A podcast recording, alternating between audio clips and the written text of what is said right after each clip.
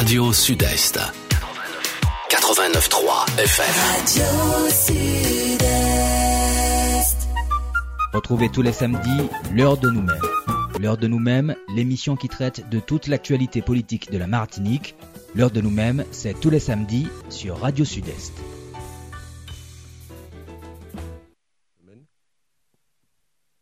Nous allons d'abord commencer par un point sur l'épidémie de Covid-19. Et euh, cette semaine, il y a eu 50 patients euh, positifs. Et euh, le préfet a décidé de mettre en place un couvre-feu hein, qui sera terminé à partir de lundi. Mais depuis vendredi, les restaurateurs sont satisfaits et très heureux parce qu'ils ont pu réouvrir. Et les salles de sport aussi et les salles de spectacle pourront ouvrir. Et cependant, le couvre-feu est instauré jusqu'à lundi. Et à partir de lundi, il n'y aura plus de couvre-feu. Les déplacements seront libres, sauf sur les, plages où on n'aura pas le droit d'être sur les plages de 19h à 4h du matin. Monsieur le député, vous êtes satisfait que les restaurants puissent euh, réouvrir? On sait que vous êtes battu pour que ces restaurants puissent réouvrir. Ça, a été une bataille parce que, bon, on peut comprendre, euh, bon, compte tenu de la pandémie, qu'on prenne des mesures. Mais à un moment donné, c'était des mesures inégalitaires, notamment par rapport à la Guadeloupe. Et on avait une décroissance euh, de la pandémie relativement forte, moins 30% par semaine. Le préfet avait tendance à s'aligner sur euh, des décisions de l'État qui. La décision de l'État, c'est quoi? C'est une ouverture le 20, euh, le 20 janvier de l'année prochaine. Et cette ouverture le 20 janvier de l'année prochaine allait tuer complètement les, restaurants, les activités économiques qui ne pouvaient pas ouvrir avant. On a obtenu qu'ils tiennent compte des réalités des statistiques locales et qui ne s'accroche pas qu'aux statistiques dites nationales. Donc on a obtenu ça déjà, ça c'est un grand pas, et il a donc euh, décidé d'étudier l'ouverture en décembre, mais on n'avait pas de date en décembre. Donc, euh, on a eu, il y a eu quelques mouvements, j'ai accompagné aussi quelques mouvements, et cette décision d'ouvrir là euh, depuis deux jours, c'est une très bonne décision. cependant, le fait qu'on maintienne le couvre-feu et qui commence à partir de 21h. Oui, c'est ça, 21h jusqu'à 4h du matin. Ça pénalise quand même les restaurants, mais sur une durée courte. Euh, bon, c'est puisque c'est en gros 5 jours. Oui, Donc à partir de lundi, mardi, les restaurants pourront ouvrir. Fermés jusqu'à minuit. Minuit. Mais il n'en demeure pas moins, et ça les restaurateurs, les acteurs économiques euh, en sont parfaitement conscients, que la pandémie n'est pas terminée. Si on ne veut pas une troisième vague, il faut que les mesures à l'intérieur des restaurants soient très strictes c'est-à-dire euh, la, distanciation, euh, certainement avoir une, euh, des, logistiques de, de détection, notamment au, taux de, de, logiciels et tout ce contre le Covid, qu'on puisse savoir, contrôler les choses. Et ensuite qu'on prenne aussi les précautions pour poser à l'entrée de quoi se laver les mains, et, ne pas avoir des, un circuit qui, qui euh, oblige les gens à se croiser ou à rester mobilisés dans un seul coin, vérifier que les gens ont le masque euh, en partant mais aussi en arrivant. Bien sûr, quand on mange, on est obligé d'enlever le masque à un moment donné. Donc si on enlève le masque, il faut au moins qu'il y ait un mètre, voire deux mètres de distance entre les gens. Et, mais bien entendu, les, les restaurants ouvrent, mais avec une pénalisation Covid. Parce que euh, là, on peut mettre 100 mona dans, dans salle, ou, qu'on peut mettre que 50. Là, on a 50 places, ou qu'on peut mettre que 20-30. Donc, euh, c'est euh, toujours pénalisant, mais c'est tant mieux si les restaurants ont pu ouvrir. Mais êtes-vous, effectivement, les restaurants ont pu ouvrir? On voit qu'on va vers le, couvre-feu se termine mardi, mais il y a une vraie paupérisation de l'économie martiniquaise suite à ces deux confinements. L'ensemble, beaucoup d'entreprises se retrouvent en grande difficulté. Et euh, beaucoup de salariés sont inquiets pour leur avenir. Oui, parce qu'il y a euh, des aides de l'État. On ne peut pas vraiment critiquer l'État. Et comme ça, on peut dire qu'il n'y a rien. C'est pas vrai, c'est mentir. Vous avez la prise en charge euh, des activités dites mmh. partielles ou la, prise en charge des indemnisations des travailleurs qui ne peuvent pas travailler. ça, ça marche bien. Mais vous avez aussi des aides un petit peu de solidarité euh, la, conjonction entre aide solidarité État et solidarité locale, euh, ça fonctionne pas assez systématiquement, comme la prise en charge du chômage partiel ou du chômage tout court. Donc là, ça, ça fonctionne pas correctement, parce que vous avez beaucoup d'entreprises qui sont hors radar, qui ne sont pas à jour de leur cotisation sociale, euh, de leurs charges et qui ne peuvent pas émarger. Bon. Deuxièmement, vous avez des entreprises, donc ces entreprises les plus fragiles sont pénalisées parce que déjà il y a une difficulté pour payer les. Et deuxièmement, l'argent n'arrive pas facilement. Deuxièmement, vous avez des entreprises, qu'on le veuille ou, non, informelles et qui n'ont pas du tout euh, de logique euh, fiscale ou financière ou charge sociale. Bien sûr, euh, tout le monde souhaite que tout le monde soit dans une formalité précise, mais vous êtes dans un pays en voie de développement, un pays sous-développé qui n'est pas où, l'informel a de l'importance. Il y a quand même 23%, 20% de chômeurs en Martinique. Euh, s'il y avait, il y avait 1% de chômeurs, c'est parce qu'il y a vraiment une situation économique grave. Quoi. C'est pas. Lorsqu'en France il y a 8%, 7%, nous nous avons 23%. Donc on a une situation des activités dites informelles non plus en compte. Et la troisième chose, le, ce qu'on appelle le PGE, le, le prêt garanti par l'État. Euh, c'est un prêt, c'est pas une subvention. Donc, faut rembourser. Même si on décale les remboursements, il faut qu'il rembourse. Donc, on a, on a des enjeux qui sont extrêmement importants. Et sur le plan économique, qui, font que l'effondrement est possible, quoi. Bon. le fait de tenir sur, perfusion une série d'activités économiques, sans ces aides de l'État, on serait vraiment dans une situation beaucoup plus grave. Euh, je, souhaite simplement que, parallèlement à ça, euh, et je le répète tout le temps, qu'il y ait une mobilisation locale forte, notamment au niveau de la collectivité territoriale de Martinique, euh, pour que les, le processus de soutien et d'aide soit un peu plus automatisé et que les gens n'attendent pas 50 millions d'années pour obtenir un, financement. Et que si nous voulons que l'activité économique reparte, euh, c'est pas seulement penser le bobo, c'est de prévoir l'avenir et d'avoir un plan de relance euh, pour la Martinique qui soit un plan de relance ambitieux. Je prends l'exemple de la Guadeloupe où c'est 600 millions d'euros pour la seule région Guadeloupe. Bon, son plan de relance, avec collectivités départementales, les EPCI, l'Europe et l'État, on va monter au milliard d'investissements. Euh, ici, en Martinique, j'ai jamais entendu le chiffre, j'ai simplement entendu qu'on a fait un prêt de 210 millions. Donc, on va afficher qu'on fait un prêt de 210 millions. Puis, en fin de compte, avant la fin de l'année, on va faire une décision modificative pour réduire le prêt à 30-40 millions d'euros. Puis, il va régler tout le monde, quoi. Donc, il y a d'ailleurs, si mon plaisir s'énerve comme ça, euh, c'est parce qu'il voit bien que c'est pas fait. Donc, on a un décalage qui fait que la Martinique, en plus de la pénalisation euh, actuelle de l'état Covid euh, et, des conséquences sur l'économie, il y a une euh, deuxième conséquence, c'est que les aides sont pas suffisamment adaptées, suffisamment puissantes pour nous. Je pense à des exonérations de charges qui existent. Ça, ça n'a pas été pris comme décision, c'est-à-dire qu'on continuer à payer chaque jour, même si il y a des tots, il y a des petits soutiens, mais on va continuer à payer charges là tout en étant pénalisé. En gros, vous continuez à recevoir des coûts, euh, tout en étant malade. Vous savez, vous êtes malade, vous êtes très affaibli, vous marchez à peine, vous déambulez, et puis en même temps, on a beaucoup à venir boire deux coups de poteau sur les têtes. Eh bien, je, je considère c'est un petit peu comme ça.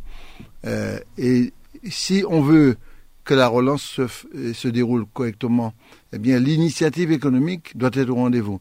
Et malheureusement, aujourd'hui, il n'y a pas d'initiative économique, il n'y a pas de chantier prêt. Les deux chantiers prêts qui ont été lancés au poursuivi, Cher et le Pôle Université de Santé, mais ce sont des chantiers qu'on avait déjà commencé, les deux chantiers.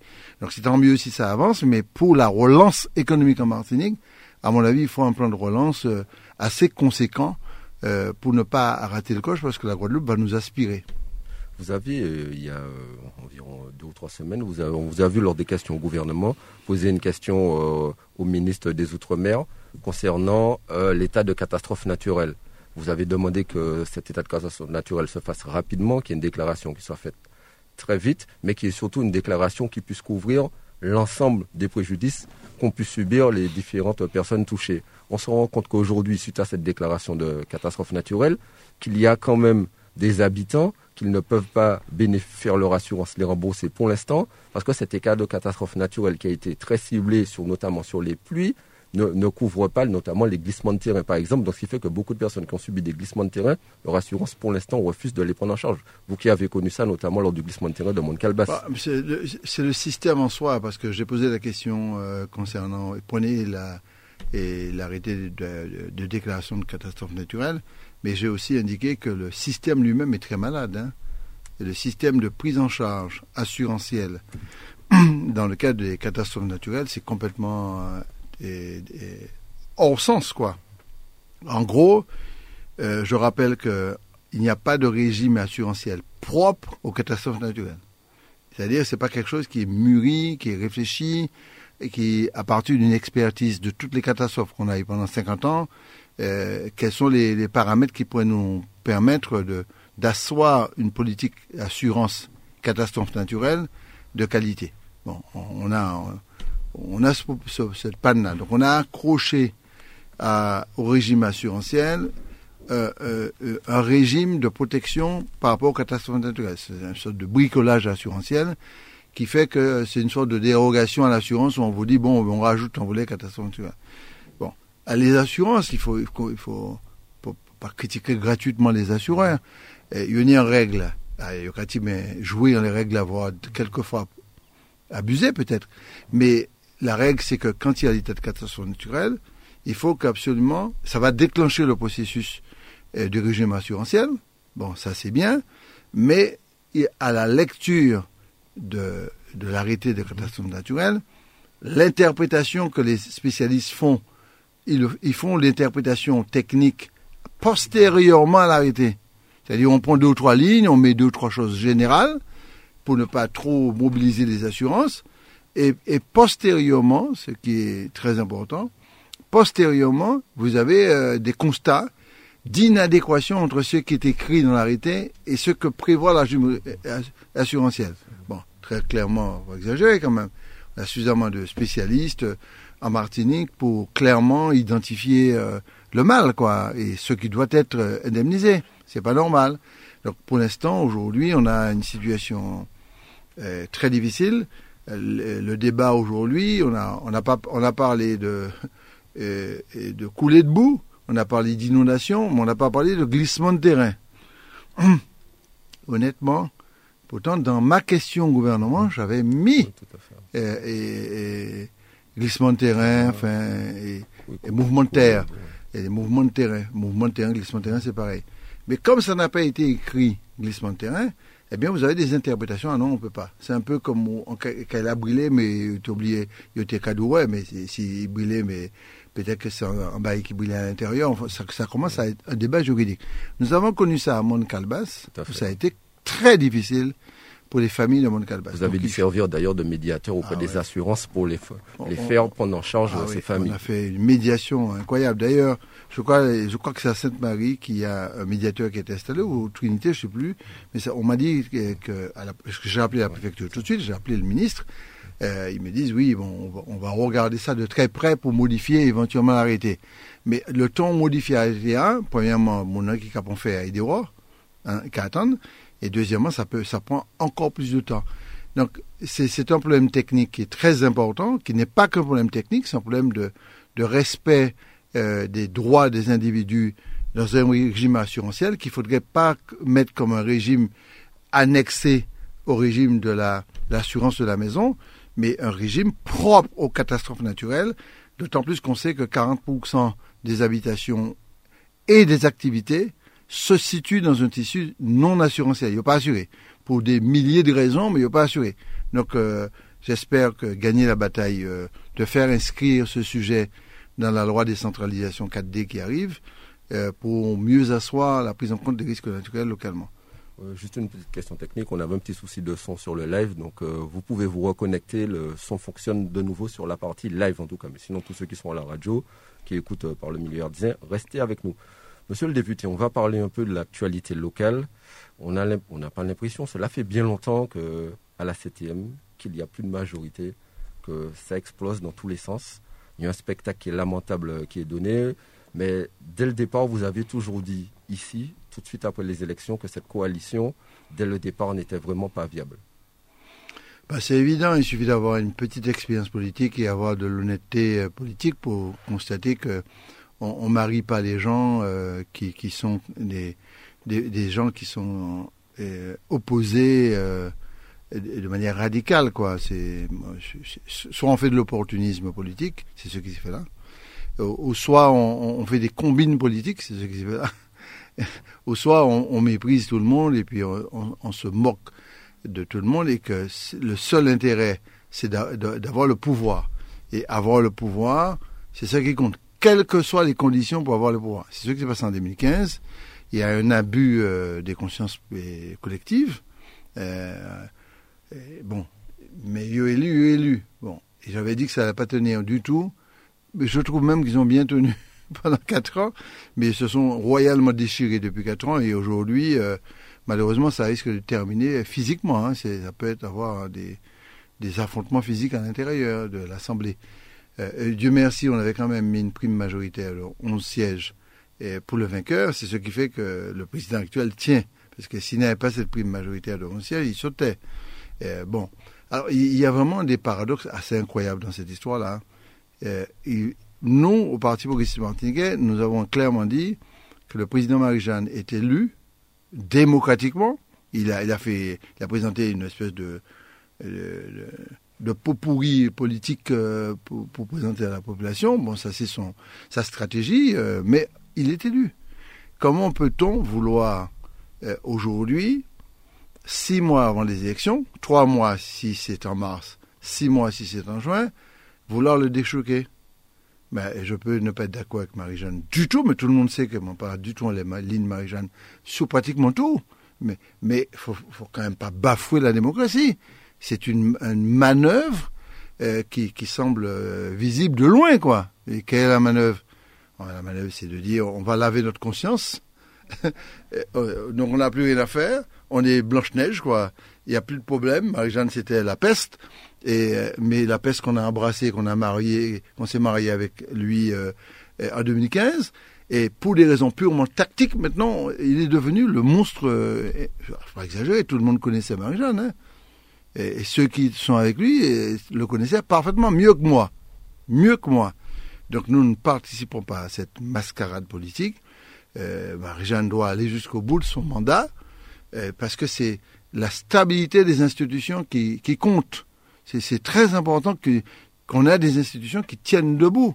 Et, pour moi, il faut absolument éviter de casser la machine institutionnelle pour que demain matin on puisse se présenter euh, lavé de tout, de tout, de tout, de, toute chose quoi. Et à ce titre, euh, le, top des tops euh, dans le combat qui est mené là, c'est le fait qu'il soit traduit devant les tribunaux quoi. Enfin, pas lui directement, à travers le préfet, c'est bien lui quoi, qui est traduit. Bien sûr qu'il mérite vraiment des critiques très sévères parce que ne pas respecter une délibération de l'Assemblée, c'est une faute. Mais il y a des tribunaux pour ça. Hein. Bon, mettez au tribunal, quoi. Mais dans, la procédure administrative de l'application. Mais, sur ce débat-là, je trouve que euh, sa majorité est, assez bizarre.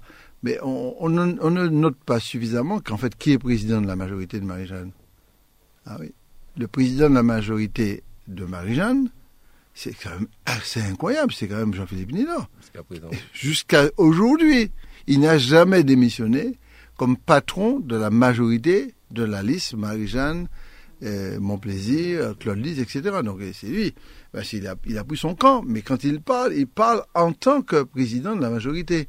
Euh, donc vous avez ça. C'est assez incroyable ce, qui se passe là. Donc, il faut, à mon avis, essayer de tenir. La seule chose, la Martinique va encore souffrir euh, beaucoup, puisqu'il reste encore quelques mois. Mais on ne peut pas, nous, euh, rentrer dans ce genre de processus. Euh, quand on parle de, vous avez commencé un peu à l'évoquer, mais euh, si on, reste plus globalement sur l'ensemble de cette gouvernance, que ce soit économique, sociale, etc., on est à, bientôt, c'est le 13 décembre 2020. c'est demain, je crois, ou après demain, je ne sais pas. c'est demain. Ce sera, si vous deviez faire un bilan de cette première mandature de la CTM, en quelques mots, quel serait, quel mot J'essaie de, avant de dire que c'est une, mandature est une catastrophe, mais avant de dire ça, j'essaie de voir ce qui est positif. Je pense honnêtement qu'il y a deux chantiers que nous avons lancés, euh, qu'ils ont poursuivis, et ça c'est bien. Bon, je pense que ici chez le Cher, on avait commencé, et on, avait obtenu le permis de construire, on avait lancé, lancé la procédure d'appel d'offres, on, était en train d'ouvrir les plis pour choisir les entreprises. Vous aviez déjà construit les on bâtiments. on avait construit les bâtiments pour les enseignants, on avait commencé à démolir le gymnase qui est au-dessus. Bon, ce chantier, appelons ça de l'Alliance, Ils ont continué, tant mieux. Et puis le chantier du pôle universitaire santé, la mairie avait mis à disposition, la mairie très critiquée, euh, mais la mairie aurait dû faire payer le terrain. Parce que si tu es fait payer le terrain, tu gagné peut-être euh, 800 000 euros ou un million d'euros en caisse. million d'euros, Bon. Mais euh, les gens ne voient pas ça. hein. Le terrain a une valeur. Et le terrain a été mis gratuitement à la disposition euh, de la collectivité régionale pour construire le, le pôle universitaire santé. C'est un centre de formation pour les IBOD, pour les infirmières, pour etc. Pour les formations sages-femmes. Donc ça, c'est bien. Je trouve ça, c'est quelque chose de, correct. Euh, à part ça, mon chercher rien. Sur le plan, peut-être que sur le plan, excusez-moi, il quand même deux aspects qui me sont essentiels. Peut-être que sur le plan de l'éducation, on a, on a vu, euh, non, je parle de, Mathieu avait quand même monté chats. Non, je, je pense Non, parce que je euh, suis en train de te dire, quand j'ai vu qu'ils ont retiré 17 millions d'euros sur la formation professionnelle, l'éducation, etc., qui est censée être une priorité oui, non, sommes- ça pour des pseudo-indépendantistes martiniquais, Oui, nous sommes d'accord. euh, Non, je, je, par- je voulais parler, Mathieu est chaud, et je voulais parler, parce que dans tout le monde, tout le monde parle la même chose là. J'ai senti à certains moments des réactions de Madame Saïd Soutan euh, dans, par rapport à ce qui se passait. Bon, et, et- elle a été euh, dans une euh, position de, de présence. euh. et puis la deuxième, deuxième chose, les établissements scolaires, vous qui avez mis beaucoup d'établissements scolaires aux normes, etc., depuis, il n'y a pas grand-chose qui ont été fait. oui, mais ça, euh, ça, ça, ça sont les infrastructures. Oui. Ça, c'est nul et zéro. Donc, il n'y a pas de problème là-dessus. Il n'y a pas un bâtiment restauré. Euh, clairement, il n'y a rien qui a été fait. J'avais trouvé, euh, notamment, le lycée du Lorrain était dans un état délabrement incroyable. J'ai restauré le, le lycée du Lorrain. Enfin, j'ai restauré. J'ai fait le mieux possible pour que les gens se sentent euh, mieux et bien. Mais on n'a rien du tout comme restauration. Mais je ne parle pas de ça. Je parle de la présence euh, pédagogique et dans les discussions entre rectorat et collectivité, on a quand même Saïd Soutane qui, est, qui était présente et qui discutait. Elle a obtenu je ne sais pas quoi, mais elle était présente. Ça, c'est clair. On- Et puis, la deuxième dernière chose, c'est que euh, sur le tourisme, on avait un plan d'objectif, Karine Rocami, de 1 million de touristes. Euh, Lorsqu'on on est arrivé, on avait environ euh, 4 50 000 touristes de croisière. On est monté à près de 400 000. Et puis, on était environ 300, 350 000 touristes de séjour. On, on est monté un petit peu. Et on est, quand on est parti, on était déjà autour de 700 000, euh, De 800 000. Donc, il faut, faut être honnête, quoi.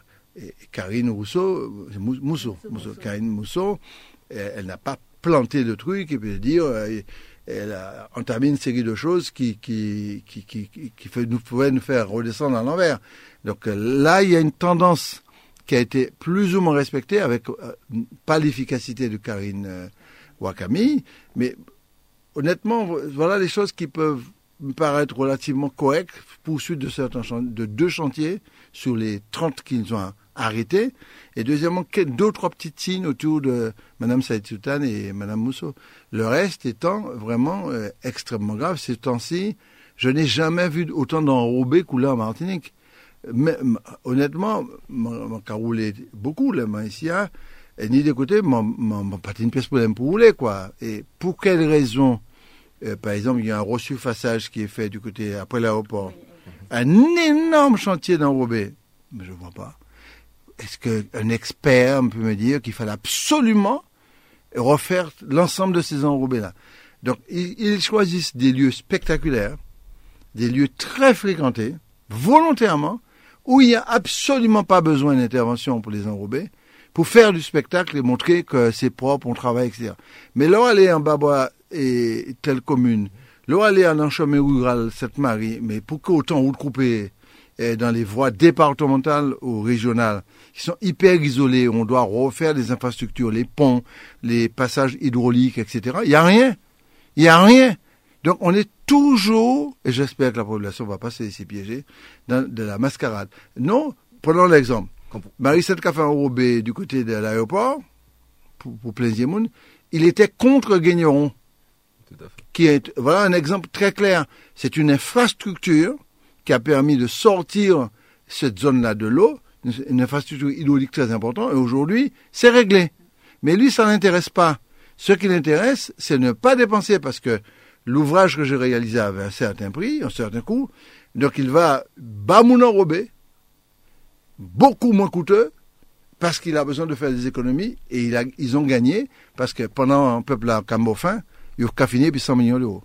Quand vous parlez de mascarade, je rebondis, parce que quand vous parlez euh, notamment de l'enrobé, c'est une vraie mascarade, parce qu'on se rend compte qu'effectivement, ces jours-ci, il y a une accélération de l'enrobé, mais la réalité est telle, la réalité est que pendant cinq ans, ils n'ont rien fait, ce qui s'est traduit par là, en ce moment, les salariés de la COLAS manifestent parce qu'il y a un plan de restructuration qui n'a jamais eu lieu d'une telle ampleur. 38% des salariés seront mis dehors dans cette entreprise. Oui, Parce- mais, Pourquoi? Parce que pendant cinq ans, il n'y a pas eu de commande publique.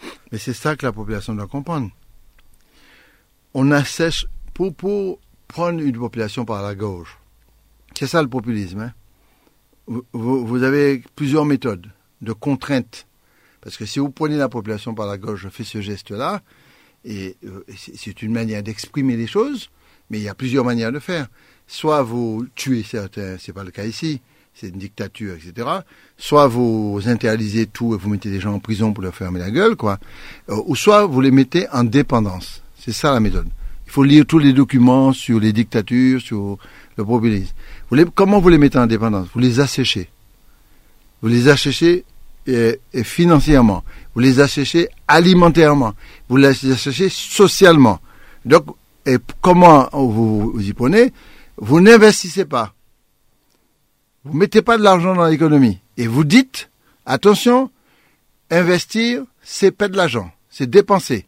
C'est pas à faire moi l'hôpital de Trinity, c'est l'affaire l'État. Comment qu'attendre ça? M'a dit ces syndicats au plus haut niveau, on pas d'accord. Comment c'est pas ça fort Il n'y a pas le monde de financer bâtiment, mais une collectivité doit conventionner avec l'État.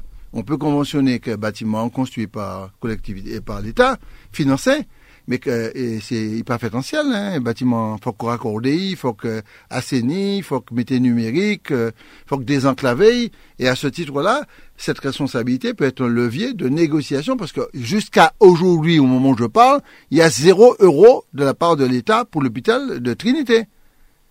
Et la, la, la, CTM se contente simplement de dire on va peut-être mobiliser des fonds européens, mais nous pas tu peux connu ça, c'est l'affaire d'État. Mais si j'avais dit ça, le, le, plateau technique de PZQ n'aurait jamais été réalisé. Jamais on aurait eu le plateau technique de PZQ. On l'a fait en 2010, entre 2010 et 2013, 2014. En 3-4 ans, on l'a construit. Bon. Donc, la, il faut bien comprendre que la méthode, c'est la méthode de l'assèchement. Il faut bien comprendre. Donc, quand vous n'avez plus d'activité, vous ne travaillez plus. Votre mari, qui travaillait à tel endroit, dans le, dans le BTP ou la pêche, n'a plus d'activité. Qu'est-ce que le mari fait? Il rentre sans argent. Les enfants qui sont là, qui ont besoin d'acheter euh, des effets scolaires, etc., etc., ils ont pris. Et puis, brusquement, un appli tombé qu'on dans le nord, et puis toi tu l'as pas tiré là, il pété. Donc vous avez trouvé Marie-Jeanne qui vient dire tu crois, mon cas, pas oublier c'est moi qui parce que vous êtes asséché, vous êtes moins dépendant. Donc ce populisme alimentaire, c'est indigne d'un responsable politique. J'ai jamais voulu faire ça de ma vie. Indigne. C'est pour ça que mon désaccord avec Marie-Jeanne est grave et, je ne peux pas être d'accord avec lui. Mais pas moi des moins foutant en boucle des rocs d'échouquer, euh, parce qu'on a besoin de, de se blanchir euh, pour l'avenir. Donc on est vraiment dans une situation euh, et on crée une dépendance pour que la dépendance devienne de plus importante. Faut pas oublier ça. D'ici juin, vous aurez beaucoup de distributions. les gens qui reçoivent, je, je, leur dis prendre, mais ne, soyez pas soumis aux gens qui vous ont fait souffrir pour vous obliger à venir demander les deux mains en avant. Lauriane souhaite nous parler d'idées, projets, à venir, développement économique, ce que durant euh, cette gouvernance et cette mandature qu'ils n'ont pas su euh, mettre en place. Lauriane Justement, Serge Chimi, vous vous êtes rencontré, euh, rencontré avec les représentants de l'Alliance PMN ce jeudi 10 décembre pour faire un point sur la situation actuelle de la Martinique et puis la gouvernance aussi de la première CTM de Martinique. Est-ce que vous pouvez nous en dire un peu plus sur cette rencontre? Cette rencontre a été euh, vraiment un, succès énorme parce que, euh, vous savez, nous étions une dizaine. De. Aujourd'hui, on a en gros neuf, quoi. Donc, on, a eu des départs, mais il faut respecter un départ hein, essentiel. Le reste, c'était des membres du PPM. C'est la vie interne du PPM. Mais euh, au niveau de l'Alliance, on n'a eu qu'un seul départ. Donc, on n'a pas eu 50 millions de départs. Parce qu'on a laissé croire que le PNM n'existe plus. Euh, non, c'est faux. Le PNM existe et en plus, tu as tout gagné. Mais depuis, au cours des dix dernières années, euh, l'Alliance a tout gagné. On a perdu qu'un seul combat, c'est 2015. Et on sait dans quelles conditions. il y a un monsieur hier qui me disait, mais non, c'est pas un défaite, c'est un vol de conscience. Ah, ça m'a beaucoup fait réfléchir. C'est de comprendre pourquoi il a dit un vol de conscience. Mais il a peut-être raison euh, en disant ça. Donc on a pratiquement tout gagné, sénateur, député, euh, élection municipale, sauf François Epoury et puis le Marais. Euh, auparavant, on avait déjà gagné la députation à plusieurs reprises, le conseil général qu'on avait gagné avec Josette Manet, etc. Donc on a tout gagné. Euh, donc on a toujours dit et répété que l'alliance PNM, Ensemble pour le Martinique, n'est pas un parti politique. Tous les partenaires étaient d'accord là-dessus. Bien sûr, vous trouvez toujours une personne qui va vous dire, ah oui, il n'y a pas d'organisation, on ne se réunit pas, on ne travaille pas, etc. etc. Non, l'Alliance travaille dans l'opposition CTM. C'est tout. Ça s'arrête là. Et, et, puis, euh, sur l'organisation, comme c'est pas un parti politique, il y a Osons Oser, c'est un parti politique.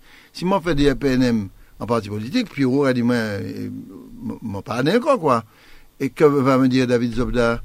Euh, Bâtir existe, le PPM existe. Donc, on a eu un jeu un petit peu pas très clair de, certains qui considèrent que le PNM, il diffuse des images, euh, des paroles inutiles. Bon, c'est leur droit, on fait de la politique, on peut tout entendre. Et nous avons des réunions, euh, des rencontres. Il n'y a que cette année, on n'a pas fait beaucoup de réunions, parce qu'on a environ 2, 3, 4 rencontres par an, pour un peu faire le point sur la situation politique.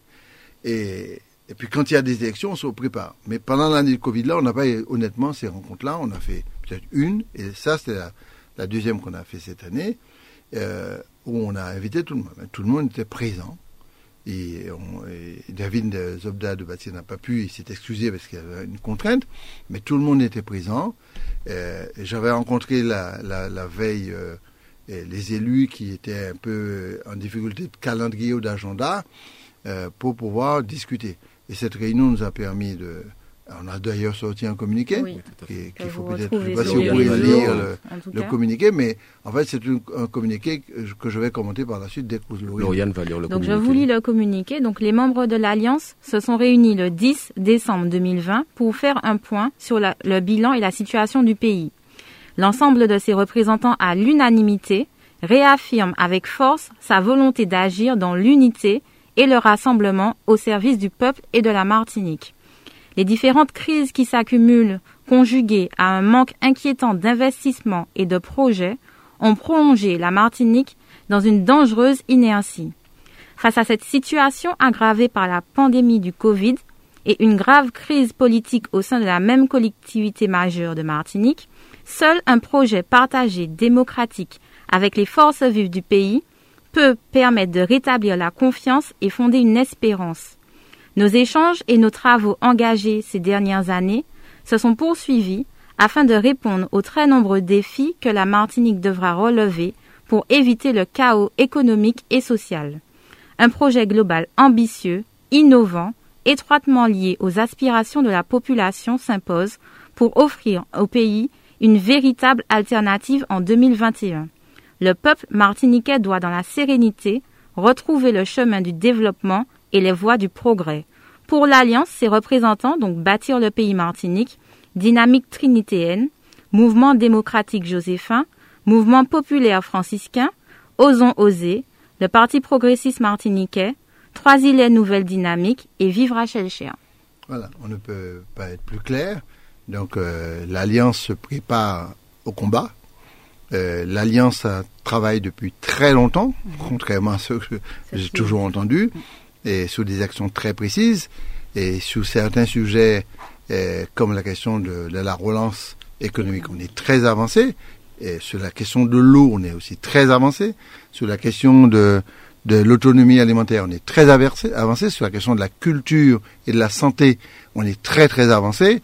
Bien sûr, il n'est pas, on n'a pas euh, pour habitude de, de de venir aux élections, voter Barman encore après.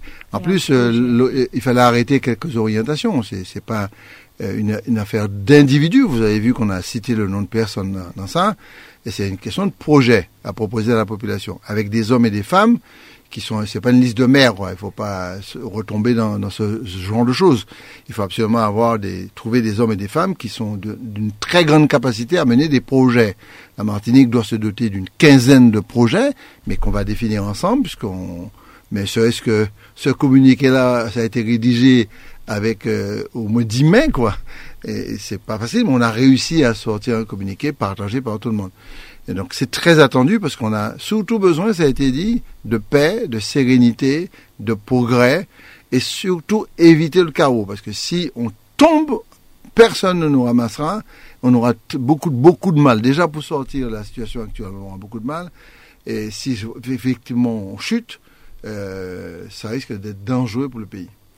On vous a vu, euh, monsieur le député, on va parler totalement d'autre chose, mais vous l'avez évoqué juste avant, d'autonomie alimentaire, etc de bien-être, de valorisation euh, de notre patrimoine et de, connaissance aussi de notre patrimoine. Vous étiez euh, la semaine dernière au domaine, entre autres, en visite sur le terrain au domaine de Mantina au Morne Rouge. Est-ce qu'on peut parler de connaissance, protection et valorisation des plantes médicinales? On sait que c'est un combat que vous avez mené depuis, que vous menez depuis de nombreuses années, notamment pour pouvoir faire reconnaître ces plantes médicinales officiellement dans notre pharmacopée c'est quelque chose de très important pour notre développement économique à vos yeux ah, Très honnêtement, je pense que c'est vrai que je porte beaucoup de textes de loi, à la fois des, lois, quoi, mais aussi des amendements. Un, amendement une loi, c'est pas pareil.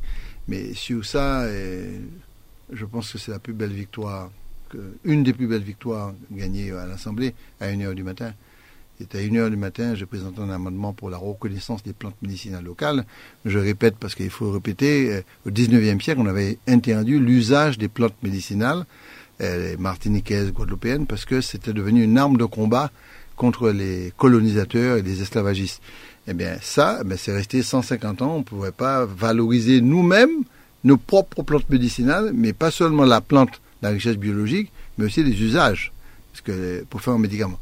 Donc euh, j'avais vraiment envie d'aller voir ce qui se passait dans, un, site où on travaille sur les, plantes médicinales, euh, ce qu'on appelle la pharmacopée, ce qu'on appelle les rimette brasier, rimette bocaille. Euh, J'étais très séduit.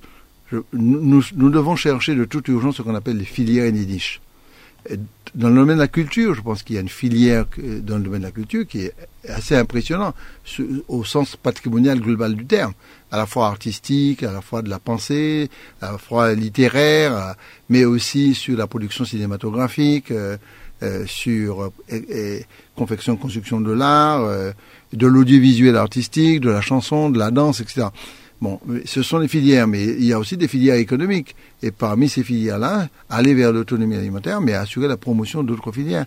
Et si on peut demain matin avoir une unité de transformation euh, avec euh, un laboratoire de recherche installé localement et pour qu'on puisse planter des atomes du, du euh, ou autres richesses d'oliprane et les exploiter pas directement, mais par des médicaments industrialisés qui se font déjà, mais par le traitement, et qu'on conduise petit à petit, comme la médecine indienne adiuvédique, et qui utilise le, naturel pour pouvoir faire des médicaments, ça peut être une branche et une filière qui qualifie la Martinique et qui peut, bah non, super ballon. Donc, cette recherche obsessionnelle que j'ai euh, de, recherche de filière euh, m'a conduit à aller, j'ai profité pour participer à la sauté. Ça fait la deuxième ou la troisième fois que que je participe à ça. on, vous a vu sur les vidéos. euh, Serge Chimi, euh, une salle euh, sera bientôt rebaptisée du nom d'Aimé Césaire à l'Assemblée nationale. C'est une fierté pour l'homme, une fierté aussi pour le Parti progressiste. Un petit mot dessus. Ah oui, bien sûr, mais je ne sais pas s'il faut prendre ça comme une fierté. Ouais. Je, prends, je, dis simplement que euh, petit à petit, Césaire le, l'éveilleur de conscience, euh, le, chant de la négritude, l'humaniste euh, l'antillais, le rebelle, euh, celui qui a, redonné au monde noir leur dignité, tout fait pour restituer leur histoire, les replacer au sein de l'universel, dans une dimension où on, ne va pas vers la négation du particulier, les partis, tout, tout ça, la vie des hommes, c'est, lui, et que l'Assemblée nationale euh, fasse ça, euh, c'est très honorable. Bien entendu, quand j'ai rencontré le président Ferrand, je, je, lui avais remis les cinq volumes d'Édouard de Lépine pour l'Assemblée nationale, puisque Édouard était vivant à l'époque. Je lui avais proposé ça, il m'a donné son accord, et en son nom, j'ai apporté ces, ces, ces, cinq volumes à, Édouard et à, Ferrand, au président Ferrand. Euh, j'ai découvert un homme très sensible à ça dans son bureau, on était tous les deux. Il connaissait pas Édouard, mais il connaissait très bien Césaire. Et il m'a dit, euh, Serge, il faut qu'on fasse quelque chose, quoi. il faut qu'on aille plus loin que ce qui a été fait aujourd'hui. Parce qu'il ne faut pas oublier que le nom d'Aimé Césaire est au Panthéon et que bon, c'est pas quelque chose qui a plu à tout le monde. Mais, son corps est ici, mais il y a une plaque qui est au nord, au Panthéon. Et l'histoire du Panthéon, c'est autre chose. Mais Césaire a passé euh, près d'une cinquantaine d'années à, à l'Assemblée. Il a fait des discours exceptionnels et il a marqué l'Assemblée. Et le fait d'avoir une salle où passe par an environ 600 000 personnes. 600 000 personnes. 600 000 personnes. c'est 600 000, excusez-moi. Ouais, 600 000. ouais, 600 000 personnes, c'est une des plus grandes salles de l'Assemblée. Euh, donc il ne s'agit pas de dire Cocorico, euh, parce que Césaire lui-même n'aurait peut-être pas dit Cocorico tel que je le connais, mais en même temps, et sous le plan mondial, c'est une reconnaissance nouvelle. Euh, la décision a été prise par le bureau. Euh, le bureau propose que la salle doit se nommer euh, Aimé Césaire. Mais il n'en demeure pas moins qu'il y a une procédure. Il faut absolument que les enfants donnent leur accord. Donc le président Ferrand m'avait demandé si je pouvais euh, interroger les enfants. J'ai interrogé Marc euh, par écrit, étant membre de l'Assemblée. Et il doit me répondre. Donc si, les, si tout, tout, est bouclé, on devrait inaugurer cette salle à un moment donné effectivement, aucun visiteur ne peut rentrer à l'Assemblée nationale s'il passe pas par, par s'il ne passe pas par cette future salle. Donc, euh, en tout cas, qui portera le nom d'Aimé Césaire, nous l'espérons. Monsieur le député, vous avez parlé d'Aimé Césaire. Moi, je vais parler de son bras droit, à l'Iker, le 5 décembre 2020. Ça fait pas quelques jours. Cela faisait sept ans qu'il nous a laissés. Césaire disait à l'Iker que c'est l'homme euh, le plus érudit qu'il a connu de sa vie.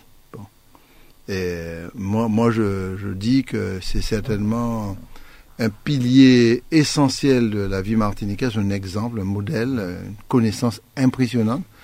Euh, et une histoire de la famille Alicaire qui est une histoire qui marque tout le monde. Donc, euh, et, quand Aimé Césaire est, décédé, euh, c'était lui, avec lui, que je prenais toutes les grandes décisions pour le parti, pour la mairie, pour le, le pays. Euh, et, et je, je, je me rappelle qu'en maire de Fort-de-France, je devais aller, que je devais aller à la, euh, savoir si est-ce que j'allais aux élections municipales ou pas, et régionales. Euh, J'étais maire, j'avais une mission, euh, il n'était pas question pour moi de partir comme ça, d'aller à, à, la conquête de la région.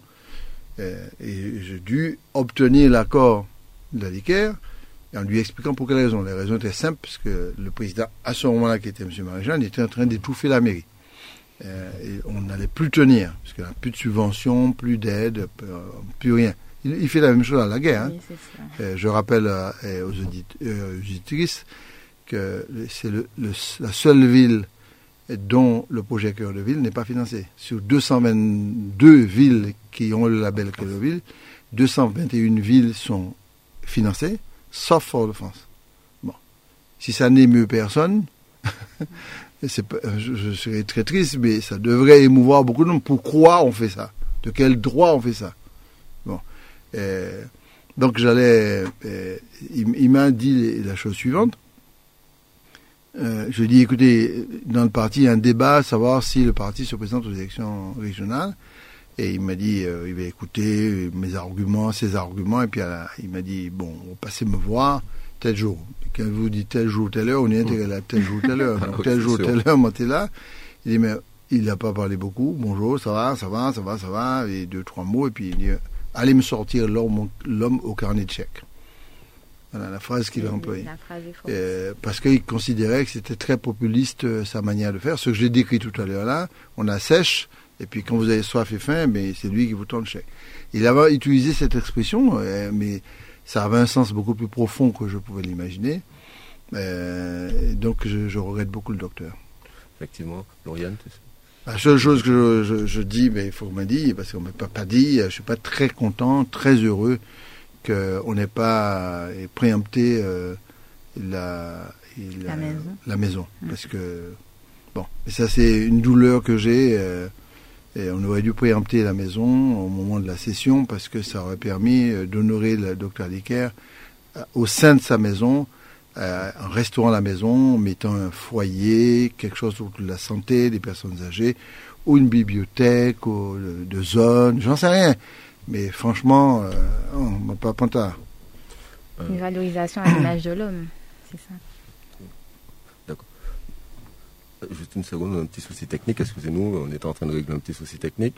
Euh, Monsieur, monsieur le député, euh, j'ai une dernière euh, question, puisqu'on va bientôt arriver. La dernière, il y a où vous voulez. On va bientôt arriver. Oui, mais quand je dis dernière, c'est je, je, fais comme certaines personnes. Je dis, il me reste encore deux points à dire. mais en même temps, il, me, il me reste euh, une, une, dizaine de points, une dizaine de points à voir. durant tout, tout le mois dernier, il y a eu beaucoup d'opérations de sensibilisation. Sensibilisation des violences faites aux femmes, sensibilisation par rapport au, respect qu'on doit avoir vis-à-vis de la femme, sensibilisation aux difficultés qu'elles ont professionnelles pour être l'égal de l'homme dans certaines entreprises. Quelle est votre vision? Que pensez-vous de ces opérations, de ces actions qui sont mises en place et notamment de la place que doit avoir la femme dans la société? Ben,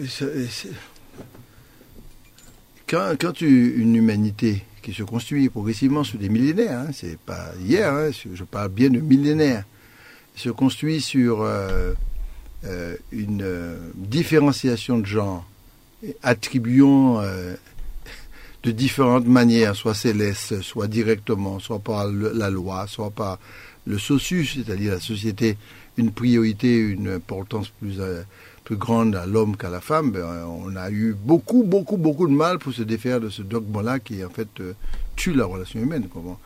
Donc, de ce fait, depuis un certain temps, y compris au moment où est voté l'IVG, mais aussi d'autres droits, comme le droit de vote des femmes. Vous imaginez, on crée le, processus de vote qui sort, qui rentre dans un processus de, vote euh, au suffrage universel, avec euh, une interdiction pour la femme de pouvoir voter, qui ne peut, voter que dans les années 40, quoi. Bon, donc cet exemple-là, aujourd'hui, on, est dans un rapport de, de violence faite aux femmes euh, qui, est toujours euh, un élément prégnant de la société. Bon, le, c'est vraiment pas bon.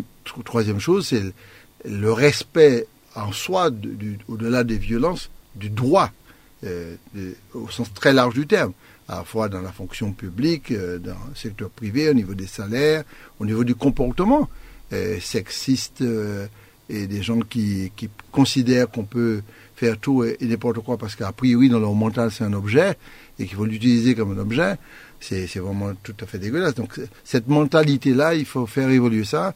C'est pour répondre à la question de dire ces sensibilisations sont totalement nécessaires et utiles. Je vais vous parler d'autre chose, je passe totalement à un autre sujet, je reviens un peu à l'action euh, de la CTM. On dira que si je parle drapeau, je parle hymne de la Martinique. Il y a un recours qui est examiné par le tribunal administratif en ce moment, demandant l'annulation du drapeau et de l'hymne qu'a choisi unanimement euh, Alfred Marie-Jeanne pour la Martinique. Bon, vous me direz qu'il n'en est pas à, un procès près, puisqu'on en a parlé tout à l'heure là, il, commence à s'y connaître à ce niveau-là. Mais euh, que, pensez-vous du fait qu'il y a des actions qui, sont, qui ont été intentées par des administrés hein, qui demandent qu'on retire simplement ce drapeau et qui disent que ce drapeau, ce n'est pas notre emblème, que c'est le drapeau rouge, vert, noir, etc. et que le drapeau de l'Ambi ne nous représente pas? Euh, Vous savez, c'est très difficile parce que celui qui a fait le drapeau, le jeune, qui a, qui a fait le, le, plan du Lambi, quoi, il faut le respecter, quoi. donc il a fait une proposition qui a été retenue, tant mieux. Mais en, fait, c'est une mascarade encore. Et toute cette procédure a coûté 200 000 euros. Je rappelle le chiffre. La procédure pour le choix du drapeau, c'est ça 200 000 euros je ne dis pas qu'il faut payer euh, tout et n'importe quoi à un propriétaire de terrain qui. Euh, il faut vraiment discuter très fermement, très fermement pour ne pas tomber dans de la gabegie. Mais euh, je pense qu'il faut mettre ça par rapport au parallèle de l'eau, quoi, projections liées à l'eau. La deuxième chose, c'est que, en fait, vous commencez à faire une consultation populaire en excluant. C'est du mépris. comment vous dites vous avez fait un, un, consultation pour choisir un drapeau, je vois tout le monde d'accord. Mais travail. On veut pas les Comment. Il, pointait le drapeau rouge, vert, noir pour dire. Ben, C'est de la dictature. Comment un type comme l'aventure peut accepter un truc comme ça? Je je le, je, je le cible pas, mais il m'a tellement habitué à de la rigueur intellectuelle et morale. Comment on peut accepter un truc comme ça? De dire on est, on est, on laisse faire, on, on monte sous la table, on, on- on remet la tête dehors subtilement pour dire qu'on existe, mais on est sous la table. C'est pas possible. Et troisième chose, c'est qu'il exclut et in fine, il dit vous faites des propositions, mais c'est moi qui ai décidé à la fin. Fais. Dans le règlement, c'est écrit. C'est écrit dans le règlement. Sans autre lait, mais c'est moi qui ai décidé à la fin qui a choisi. Donc le jury propose euh, euh, tel drapeau, mais monsieur a décidé, c'est l'ambia, il mettait l'ambia. Bon. Donc il y a de quoi certainement faire des procédures. Mais là encore, on, est un peu ridicule parce qu'on demande à, à papa, le tribunal, et parce qu'on conteste, on est indépendantiste, on est tout ce qu'on veut, de régler un problème de drapeau, bah nous. Tu te rends compte, on est en procédure au tribunal, devant un tribunal euh, Français. et- et français, bah, non, moi aussi français, quoi, mais quand même un tribunal qui, où nous avons des luttes politiques, quoi, pour la reconnaissance euh, de notre personnalité, de Notre culture, on, a, on veut plus de responsabilités. En même temps, ils nous commandent, oh oui, mais nous, les plus responsabilités, nous-mêmes indépendantistes, mais le problème de drapeau. Drapeau, hein, un bail aussi sensible que le drapeau, symbolique que le drapeau, c'est pas un tribunal qu'on va régler ça. Donc il se met chaque fois dans une situation où il déstabilise tout le monde, parce que les gens qui le portent plainte, ce sont des gens qui étaient très proches de Marie-Jeanne, hein, bon, et pas tous, mais beaucoup. Alors, moi je pense qu'il faut revoir cette affaire très vite. Euh, si jamais demain il y a une nouvelle équipe qui arrive pour faire les choses très proprement, très ouvertement, sans exclure qui que ce soit, et pour qu'on puisse choisir le drapeau. Et je le dis comme je le pense, m- le mien c'est le rouge vert noir. On pointerait à la ligne. Euh, ça s'arrête là, c'est le- c'est l'emblème du parti. Et je, l'ai déjà dit ici à plusieurs reprises, j'ai interrogé Aimé Césaire sur le moment où il faut faire apparaître le drapeau. Bon, il avait une conception qui était euh, moins pressée que d'autres. Il disait il faut laisser le peuple s'approprier le drapeau. Et aujourd'hui, attention, j'ai le sentiment, peut-être que je me trompe, que le peuple s'est approprié le drapeau. Ça ne veut pas dire qu'on abandonne le drapeau français, c'est pas vrai du tout. hein. C'est côte à côte, quoi. Le drapeau national, c'est le blanc, rouge, et notre drapeau, pas régional, parce qu'il ne faut pas ramener ça ni au lambi, ni, ni à d'autres formes de drapeaux, le serpent. Il faut absolument qu'on choisisse ça. Euh, Le peuple choisira suivant des modalités qu'on va redéfinir. S'il y a un sujet qui vous mobilise, qui vous a mobilisé, qui vous mobilise pour l'avenir et au quotidien, je veux parler de la chlordécone. Euh, que pensez-vous du décret qui rend possible l'indemnisation des travailleurs euh, empoisonnés Ah, je- en un mot, on en a parlé beaucoup dernièrement. En un mot, il faut, faut voir. Pour moi, ce décret ne va pas permettre, tel que c'est conçu, de réparer le mal fait aux différentes personnes euh, de l'agriculture. Oui, effectivement. Au- au- Aujourd'hui, il y a une enquête en, cours justement où ils interrogent la population sur les actions du plan chlordécone 4. Euh, Qu'est-ce que vous pensez justement de cette consultation? Non, c'est une caution qui est recherchée par l'État. Parce que j'ai déjà dit clairement, le plan chlordécone 1, 2, 3, 4, c'est des miettes. Bon. Et tu as un numéro 4, mais trois premiers là. hein. et, et les résultats sont où Quand vous avez que 6% des terres qui sont identifiées et polluées, en Guadeloupe, 16% en Martinique, quand vous avez 92% des gens qui ont chlordécone en sang, euh, quand on n'a pas réussi à totalement maîtriser certains secteurs, notamment liés à l'informel, et qui, qui, qu'on voit toujours, euh, quand vous avez une situation en matière d'identification de liens et cancer et chlordécone non identifiés jusqu'à présent, après 40 ans, vous mettez en prendre le chlordécone, il fait comprendre la population, c'est 90 millions d'euros, mais oubliez dire population, c'est 90 millions d'euros pour Martinique et Guadeloupe, le diviser en D, ça fait 45 millions, alors qu'avant c'était 30-35 millions à peu près qui est donné. Il ne faut pas couillonner les gens, c'est pas bon. Non, c'est une parade et on interroge la population, bien sûr qui n'est pas dans une dynamique positive d'appropriation du plan de sortie chlordécone et qui se méfie. Pas qu'à parler trop, il ne s'intéresse même pas à ça. D'après les résultats, on n'a pas un grand engouement. Mais bon, l'État a décidé de gérer ça à la petite semaine. Et je ne cesse de dire que ce sont des miettes qui sont distribuées simplement pour nous faire taire, pour calmer les choses. La logique de l'État aujourd'hui, des ministres, c'est les Martiniquais et les Rodouins doivent vivre avec la chlordécone. Il y a en nous, et puis il y aura vivre. Donc c'est inacceptable, il faut réparer, et c'est parce que c'est dangereux. Monsieur le député, un petit mot sur notre actualité qui a mobilisé ou qui a fait parler beaucoup. Je veux parler de la montagne Pelée. La montagne Pelée qui est en vigilance jaune, qui est sous étroite surveillance des scientifiques actuellement. Que faut-il en penser? Il faut rester extrêmement vigilant parce qu'on se rappelle ce qui s'est passé au moment d'éruption. Euh, il y avait un débat euh, de toute nature. Je pense que c'est une très bonne décision de, de mettre dans une vigilance et qui permet aux scientifiques de travailler. Enfin, les scientifiques auraient pu travailler auparavant euh, ont dû travailler auparavant beaucoup, mais là, il y a un cadre qui est créé avec un pilotage plus large parce que ça, bouge. Euh, cacher que ça bougeait, euh, ce serait une petite faute grave. Heureusement, ça n'a pas été fait. Et deuxièmement, le niveau de surveillance étant extrêmement élaboré, ça pourrait nous permettre d'anticiper très vite si jamais quelque chose de mal se passe. Serge Atimi, pensez-vous qu'il y aura un impact quelconque par rapport justement à la, demande d'intégration dans le classement mondial de l'UNESCO et euh, les, soucis qui se posent en ce moment avec la montagne Pelée ne pense pas. nous avons deux dossiers d'ailleurs et, de reconnaissance, un dossier naturel, un dossier patrimonial.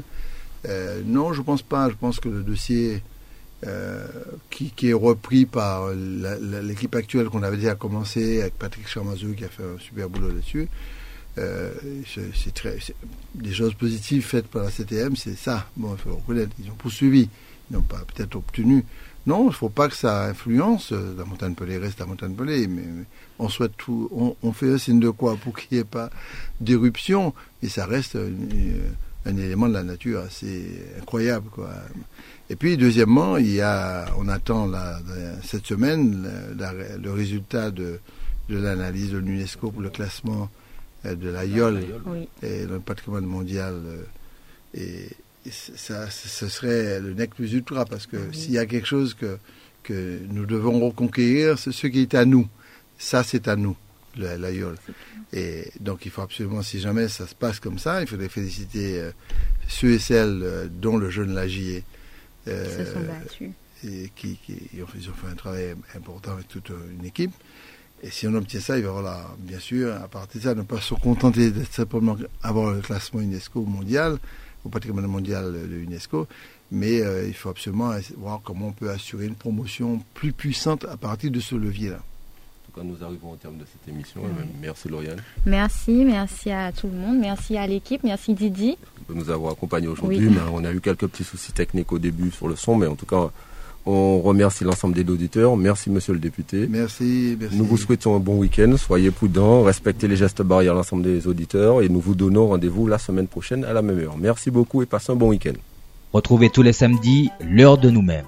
L'heure de nous-mêmes, l'émission qui traite de toute l'actualité politique de la Martinique. L'heure de nous-mêmes, c'est tous les samedis sur Radio Sud-Est. En Martinique, Radio Sud-Est. 89.3 FM. Radio Sud